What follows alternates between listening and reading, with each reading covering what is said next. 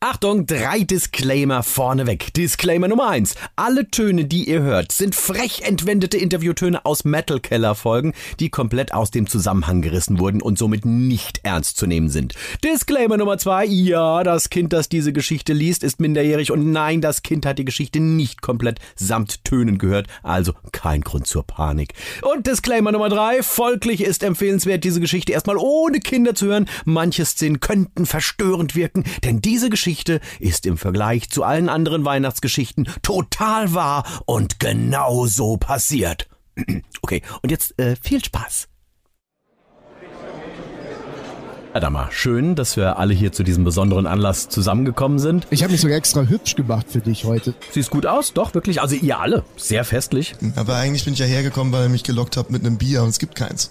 Naja, gut, vielleicht gleich. Okay, also wir wollen jetzt erstmal ganz klassisch, wie sich's gehört, natürlich mit der allseits bekannten und beliebten, vor allem Weihnachtsgeschichte anfangen. Oh, die Story, die geht mir echt auf den Sack. Findest du? Also, Okay. Das ist ganz gut äh, in a nutshell geputtet. Ja, okay, okay. Pass auf, dann machen wir es einfach. Gibt's jetzt ein Bier? Ja, jetzt warte doch mal ganz kurz. Jedenfalls. Ja, mit Bier kennen wir uns aus. Wir saufen den ganzen Tag. Das weiß ich ja von mir aus. Dann macht euch halt alle ein Bier auf.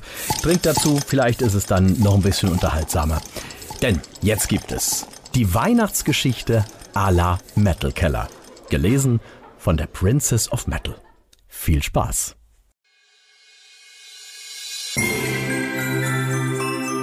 Es begab sich vor vielen, vielen Jahren, so ungefähr ein paar Tage vor Weihnachten, da lebte weit weg von hier eine junge Frau. Diese trug ein Kind in sich, welches vom Metalort gesandt wurde. Eines Nachts gebar jene Frau das Kind. Es trug lange Haare und war am Gesicht seltsam bemalt. Doch noch bevor die Frau sich wundern oder erschrecken konnte, erschienen drei seltsame Gestalten an ihrem Bett. Es waren die heiligen drei Metal Kings. Und dies ist ihre Geschichte. Da gab es zum einen den starken Recken Dominik in seiner blinkenden Rüstung, der Luft aus seiner Faust schießen konnte. Das fand er. Super geil. Und es gab Markus, den Totengräber, mit seiner besonderen Fähigkeit. kann nix und verdiene Haufen Geld. Und Andy, der Sanftmütige, mit dem wallenden Haar, aber dem quälenden Laster. Perlenbacher Radler mit Himbeergeschmack. Jene drei kamen eines Abends bestens gelaunt aus dem Metalkeller und wollten ihre Wege gehen, als sie ein gleisendes Licht am Horizont erblickten und sofort wussten, der Heiland ward geboren. Sogleich überlegten sie, was sie dem Kind als Geschenk bringen sollten. Das wird hoffentlich keine große Liste.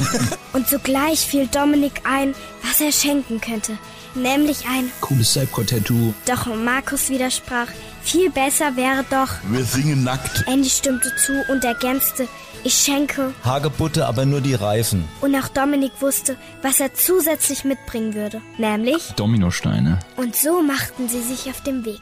Im Hinterkopf immer ihre Mission. Kaufmannsschiffe in den Hafen treiben, sie plündern und alle umbringen. Oh nee, äh, hä? Das ist ja der falsche Text. Ah, ja, Entschuldigung, falscher Text. Hier ist der richtige. Die heiligen drei Metal Kings machten sich alsbald auf den Weg. Doch schon Stunden später waren sie erschöpft und suchten Unterschlupf in einer Herberge. Der Herbergsvater, ein echter Cowboy, begrüßte die drei. Willkommen im Koma-Club. So nannte sich die Herberge nämlich. Der Koch des Hauses bot den Reisenden etwas zu essen an. Gute deutsche Küche. Und der Herbergsvater überraschte die drei mit einem echten Muntermacher. Einen äh, Single Malt von Jim Marshall. Gemeinsam leerten sie die Flasche, begaben sich zu Bett und träumten von einer Sache. Hübsche Frauen. Andy war sogar so berauscht, dass er am nächsten Tag dachte, Ich hab die gehört heute Nacht. ja, der darauffolgende Tag war beschwerlich, denn sie waren. Strack wie die Esel noch vom Vortag. Markus beschwerte sich als erster. Ich hab keinen Bock mehr. Andy war noch etwas angetüdelt Hahaha, hi, hi, ho, ho. und Dominik noch stolz, dass er seinen Whisky in nur einem Zug geleert hatte. Ich kann das auch, glaube ich, ganz gut mittlerweile. Ich übe ja ein bisschen manchmal. Auch Andy war beeindruckt. Also ich bewundere das sehr, dass du das so durchziehst. Dominik war geschmeichelt. sagte. Neun Sekunden ist für mich auch Rekord. Meistens äh, schaffe ich so zwölf. Doch seine innere Stimme sprach immer und immer wieder. Ich könnte schreiben. Und so marschierten sie den ganzen Tag. Ja, es war beschwerlich, aber sie waren angetrieben von der Freude, den Heiland zu sehen. Und tatsächlich, sie erreichten ihr Ziel. Ein Stall. Darin ward ein Kindlein geboren. Viele waren gekommen, um es zu begrüßen. Menschen, aber auch Tiere. Ein Wehrschwein zum Beispiel. Eine Ziege. Kühe. Ganz hinten im Eck entdeckte Dominik sogar. Ein Armadillo. Und nicht nur das, auch ein Mitarbeiter vom Finanzamt stand dort, machte Notizen zum neuen Erdenbürger. Mit vollem Namen und Adresse und Arbeitgeber. Und da lag es, das Kind in seinem wie maßgeschneiderten Kripplein. Eines der Pferde sah hinein und dachte bei sich, Das hat halt wie die Faust aufs Auge gepasst, ne? doch dann sah das Pferd das Gesicht des Kindes und erschrak. Diese Hackfresse. Die Stute daneben bestätigte. Mir war echt kotzübel, ey. Alter Schwede, es ist krass, oder? Naja, äh, Tiere halt, die sehen Kinder eben etwas anders. Jedenfalls wollten sie alle wissen, wer ist das? Wer ist dieses Kind? Dominik überlegte, meinte es sei. Das komische Kind in der Familie. Andy war der Einzige, der es wusste. Jesus Christ Superstar. Ja, Andy war so begeistert, dass er sagte, Super, würde ich jederzeit eine Koop machen. auch Markus fand. Geiler Typ, geile Ausstrahlung, Mörderstimme. Und so sehr alle fasziniert waren von dem Baby, so waren viele verwundert. Maria, eine Jungfrau? Wie konnte sie nur schwanger werden? Ein Besucher mutmaßte, vermutlich war es. Sex. Oder wie Markus zu sagen pflegt. Der Knüppelpart. Dominik überlegte und kam zum Schluss. Äh, das mag äh, irgendwem geschuldet sein, der das als die effizienteste Variante, das zu machen, äh, irgendwie ergliedert hat, ne? Weil äh, macht ja auch Sinn, ne? Ein Umstehender hatte eine andere Vermutung. Die haben sich wirklich ausgepeitscht und aber irgendwie sich einen hinter die Binde gekippt. äh, ja, naja, wie dem auch sei, Maria und Josef bedankten sich für das zahlreiche Erscheinen. Josef war begeistert von den Anwesenden. Aufgeschlossen, entspannt, irgendwie, also null Akro-Stimmung oder irgendwie so in der Luft ist. Das war völlig relaxed. Das hat mich gerade sehr an meine Zeit an der, an der Uni erinnert. Andy sprach. Das ist gut. Dazu braucht man auch Zeit und Geld.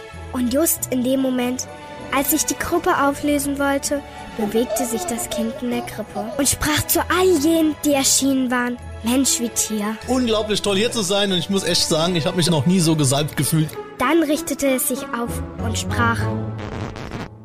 Auf die Knie. Und das war die Weihnachtsgeschichte Anna Metal-Keller. Na, wie hat's euch gefallen? Finde ich eine super Idee. Oh Gott, was eine Scheiße. Wie peinlich ist das denn?